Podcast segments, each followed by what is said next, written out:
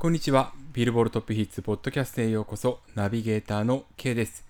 2023年8月23日水曜日夕方4時台に録音を開始しております。今回のポッドキャスト192回目です。最後までよろしくお願いいたします。えー非常に暑い日が続いているんですけれども、えー自分が録音をしているこの場所、青森県弘前市もですね、えー35度前後の気温になっているみたいでして、えー今日の最高気温がですね、隣の秋田県の北部の方でもかなり暑いという状況です。えー全国的にまだまだね、えーっと、もう熱帯的な暑さが続いていますんで、くれぐれもお気をつけください。えーそんな自分なんですけれども、えっと、毎週日曜日の夕方に地元のの弘前の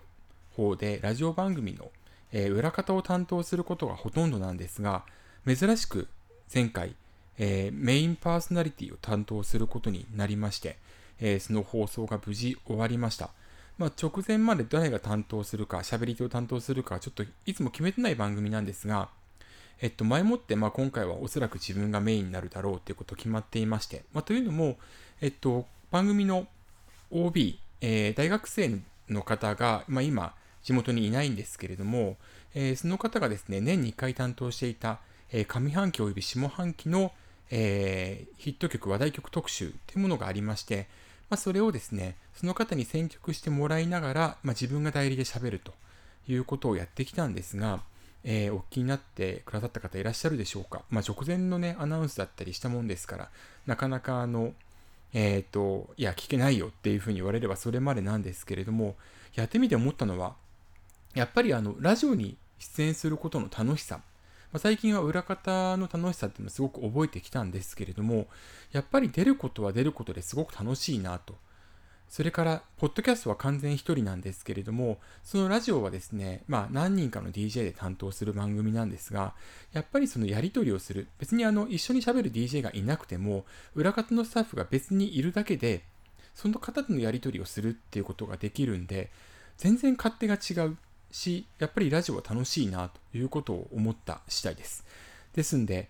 えーもしこの番組をお聞きになっているラジオ関係の皆さんいらっしゃいましたら、もしよければお声掛けいただければ、音楽チャートについての知識ですとか、えーいろいろと紹介することできますので、えー自信持ってお届けすることできますので、よかったらお声掛けいただければと思います。近いうちに、えっと、ブログ妹って毎日書いてるんですが、この妹のプロフィール欄、もうちょっと充実させていかなきゃな、と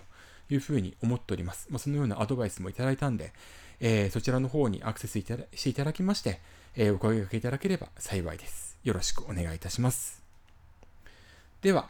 早速行きましょう。まずはアメリカ、それからグローバルのチャートについてチェックしていきます。日本時間8月22日火曜日に発表されました8月26日付アメリカビルボードソングチャート HOT100 からまずはトップ10紹介します10位初登場オリビア・ロドリゴ Bad Idea Right 9位先週からワンランクダウンニッキー・ミナージュ、アイス・スパイス with Aqua Barbie World。9位先週からワンランクダウンニッキー・ミナ失礼しました。8位先週からワンランクダウンデュア・リパ Dance The Night。7位先週から2ランクダウンガンナ FukUMean。6位先週と変わらずオリビア・ロドリゴ Vampire 5位先週からワンランクダウンレマ、セレナ・ゴメス Calm Down 4位先週からワンランクダウンテイラー・スイフト Cruel Summer 3位先週から2ランクダウンモーガン・ウォレン Last Night。2位先週と変わらずルーク・コムズファストカー。1位初登場オリバー・アンソニー・ミュージック Rich Men North of Richmond 以上8月26日付アメリカビルボードソングチャート HOT100 からトップ10お届けしました。モーガン・ウォレン・ラストナイトは通算16週1位獲得していたこの曲が3位に後退をしまして、同じカントリーナンバー、ルック・コムズ・ファストカーにも、えー敗れているという状況なんですが、さらにカントリーナンバー、オリバー・アンソニー・ミュージック、リッチメン・ノース・オブ・リッチモンドが初登場で首位を獲得しております。で、この、えーオリバー・アンソニー・ミュージック、誰だっていうふうに思う方多いと思うんですが、えービルボールのビルボールの方では様々なチャートがあるんですが、それらのチャートにおいて今週初めてエントリーをした歌手、それがオリバー・アンソニー・ミュージック。ということで、いかに急激なバズが発生したのか。まあ、リリースが当週だったので、初加算されたこと、えー、による影響なんですけれども、実はその前から、えー、TikTok でバズが起きていたっていうこともあって、要は、えー、リリースを待って、一気に人気が広がったっていうふうに捉えることも可能です。で、この曲の、えー、指標構成が非常に、えー、特徴的なんですけれども、ストリーミング1750万獲得しまして、この指標4位。ダウンロードは14万7000、この指標の首位。ラジオは55万3000、この指標50位未満となっているんですが、ラジオは、えー、徐々に伸びていくという性質があるものの、ここまで低いというのはなかなかないことです。で、ストリーミング、えー、最近のカントリーソング、上がってきている傾向にあります。まあ、この曲に関してもこの指標4位ですから高い水準にある。そしてダウンロードが14万7000。ということで、えー、最近の中では極めて高い水準となっているんですけれども、この数字の構成ですとか、それからこの曲のバズの背景にあるものとして、えー、8月5日付、要は3週前にキャリア初のナンバーワンを獲得しましたジェイソン・アルディーン、トライザティナ・スモールタウン。これもカントリーナンバーなんですが、これを彷彿させると言っていいでしょう。えっと、この点についてはですね、えー、8月の23日、これを録音している日のブログ、今音で、えー、共通項について書きましたんで、よかったらご覧いただきたいと思います。えー、わかりやすく言うと、え歌手のファンという以上に、えこの曲が、え強固な保守層、保守派の方々の間で支持を集めてヒットした。まだからこそ、ダウンロードの指標は最近の作品の中でも極めて高いという数字になっている。ということが言えるというふうに思います。えー、大事なのは中長期的にヒットを続けていくことができるか、まあ、それによって年間チャートに入っていくことができるか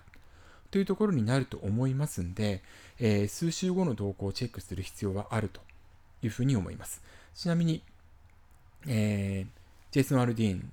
の、えー、トライタティナ・スモールタウンは2位、1位の後に21位に後退しているんですが、現在もトップ30をキープしているという状況です。えー、おそらくラジオが少しずつ伸びてきているんだろうなということがわかるんですけれども、ある意味所有指標っていうのは1回買えば終わりっていう側面が強いものなので、他のそのストリーミングの指標をキープすることができるか、それからラジオ、もう一つの接触指標をキープする、上げていくことができるかっていうところが焦点になってくるというふうに思います。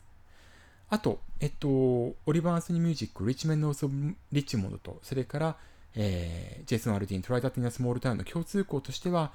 この後にお伝えするんですけれども、グローバルチャートにおいて、グローバル200とグローバルエクスクルーディング S、要はアメリカを含むか含まないかで大きな差が生まれている。えっ、ー、と、先に言ってしまうと、えー、リッチメンノース・オブ・リッチモンドに関しましては、えー、グローバル200に関しましては、2位に初登場しているんですけれども、グローバルエクスクルーディング US に関しましては、200位以内に入っていないということになります。えー、数字の方は後ほど紹介します。でですね、えっと、来週のチャートに関しましては、今のところオリバー・アンソニー・ミュージックが1位になる可能性が高いと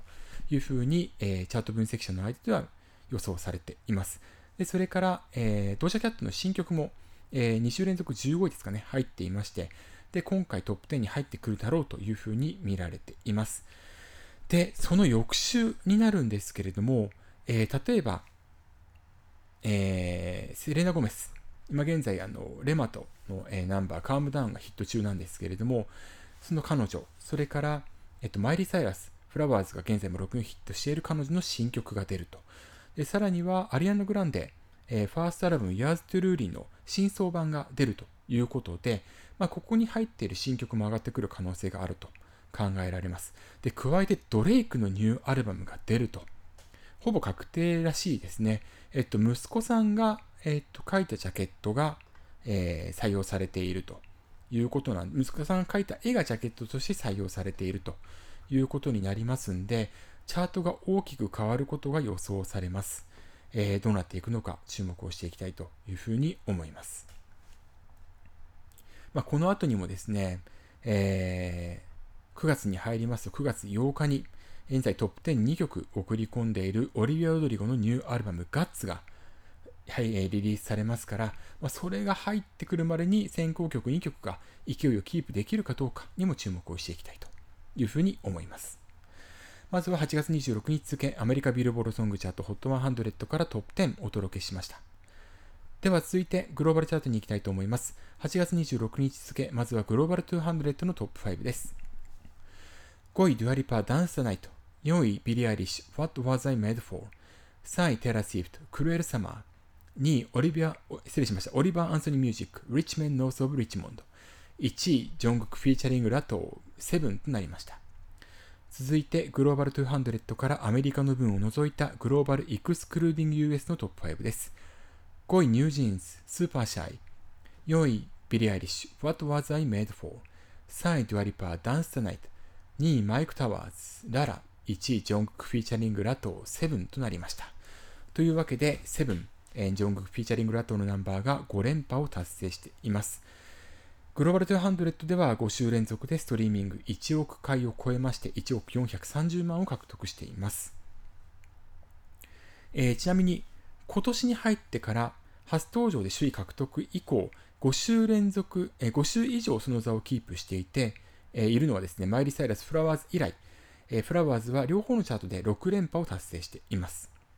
それに続くヒットとなりますので、まあ、最近日本でもね、えー、TikTok ですとか、えー、で使っている方も多いですから、ロングヒットしているということが世界的にわかるというような形です。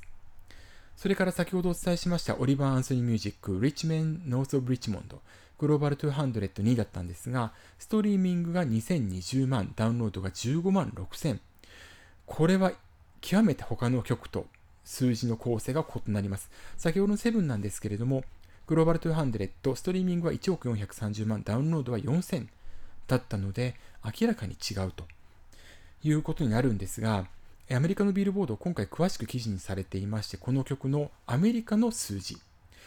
えー、グローバル200におけるアメリカの分は、ストリーミング全体の88%、ダウンロードは全体の95%になっています。ゆえに、グローバルエクスクルーディング US に関して言うと、ストリーミングは280万、ダウンロードは9000ということになって、200位以内に入っていないということになります。これあの結構ですね、日本の、えっ、ー、と、ね、J-POP の歌手においても、ちょっとこの数字って結構ですね、えっ、ー、と、意識していい数字になるかと思います。例えば、あの、先ほど言ったように2週後だと、えー、ドレイクだったり、アニアナ・グランデだったりの大挙初登場考えられますから、数字は全体的に高くなるというふうに予想されるんですが、ストリーミング280万、ダウンロード9000をちょっと上回れば、えー、ともすれば、グローバルエクスクルーディング US の方で200以内に入ることができるんじゃないのかなと、えー、というふうに考えることもできるかと思います。ただ、いかんせん、グローバルエクスクルーディング US に関しましては、えー、11以下がですね、えー、これあのアメリカビルボードの会員向けのみ、有料会員向けにのみ公開されていますので、順位ってわからないんですね。で、韓国のメディアでは K-POP の歌詞についてその動向をグローバル200、そして Global Excluding US についても順位細かく紹介していますんで、これあのアイドルが、えー、グローバルエクスクルーディング US のチャートを制覇した際にもお伝えしたんですが、ぜひとも日本の、えーと、メディア、まあ、特にビルボードジャパン、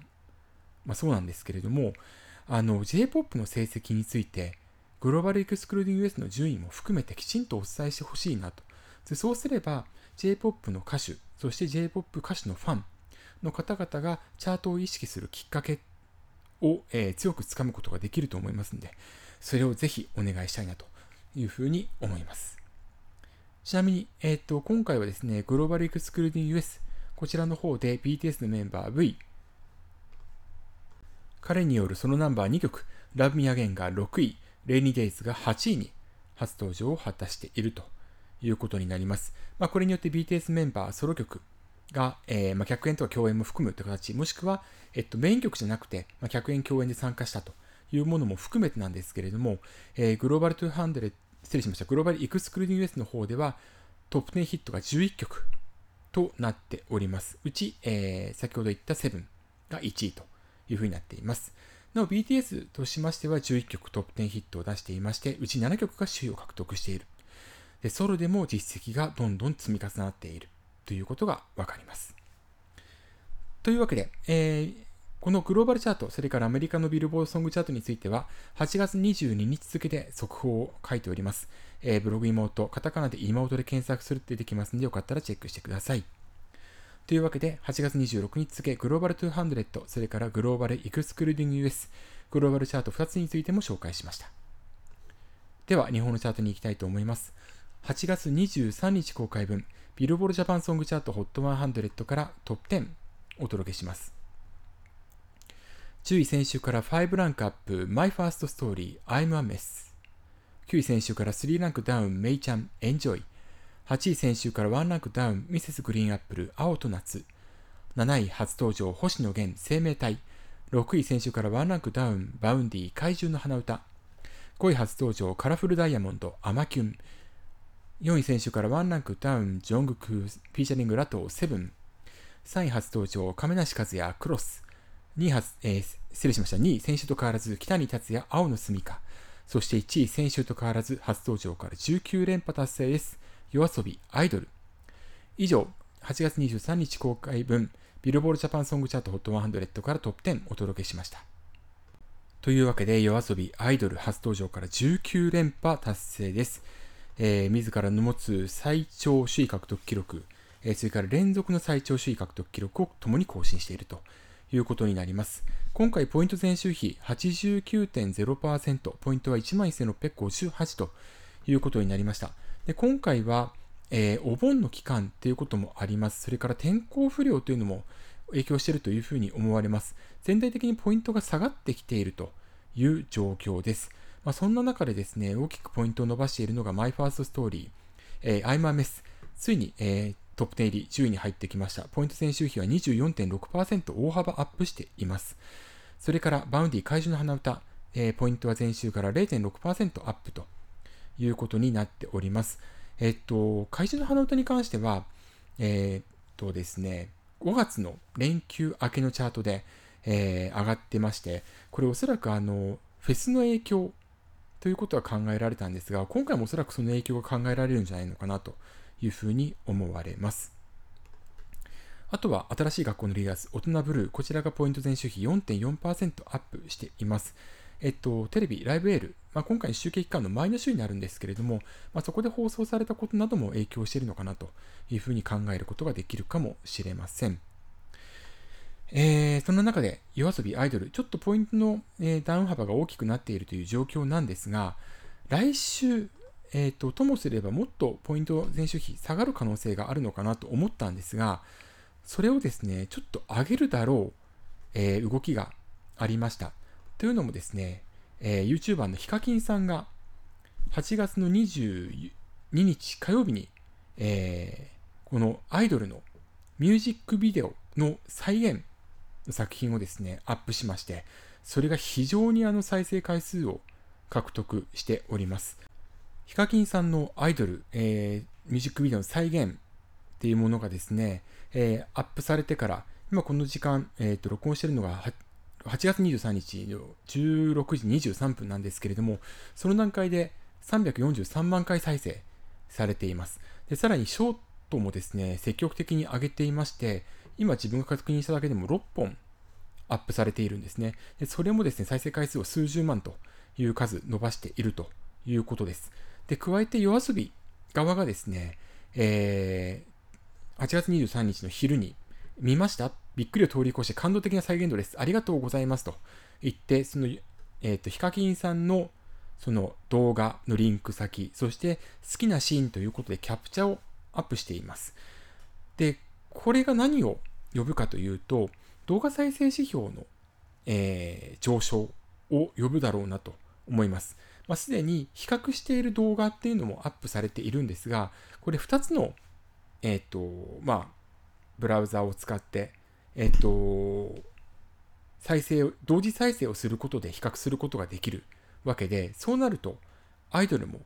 えー、これはヒカキンさんによるバージョンのみならず、夜遊びのアイドルについても再生されるっていうふうに考えるのは自然かと思いますので、ともすれば来週、えー、大きく上がっていくと思われます。ちなみにあの、ヒカキンさんの動画は、えー、UGC、ユーザー、えー、ジェネレーテッドコンテンツ、えっ、ー、と、ユーザー生成コンテンツですね、と呼ばれるもので、こちらは公式動画ではないので、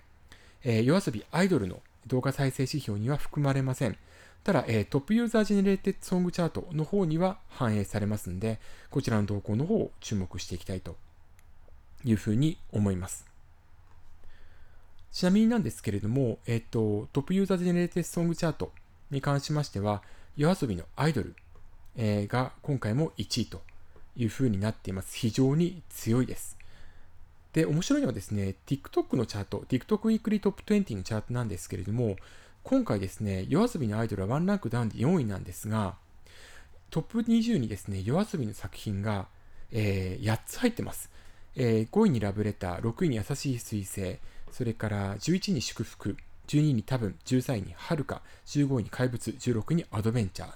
で、さらに言えば、2位に、えー、メンバーの綾瀬さんによるソロナンバー、えー、夜なでるメロが入っているということなんで、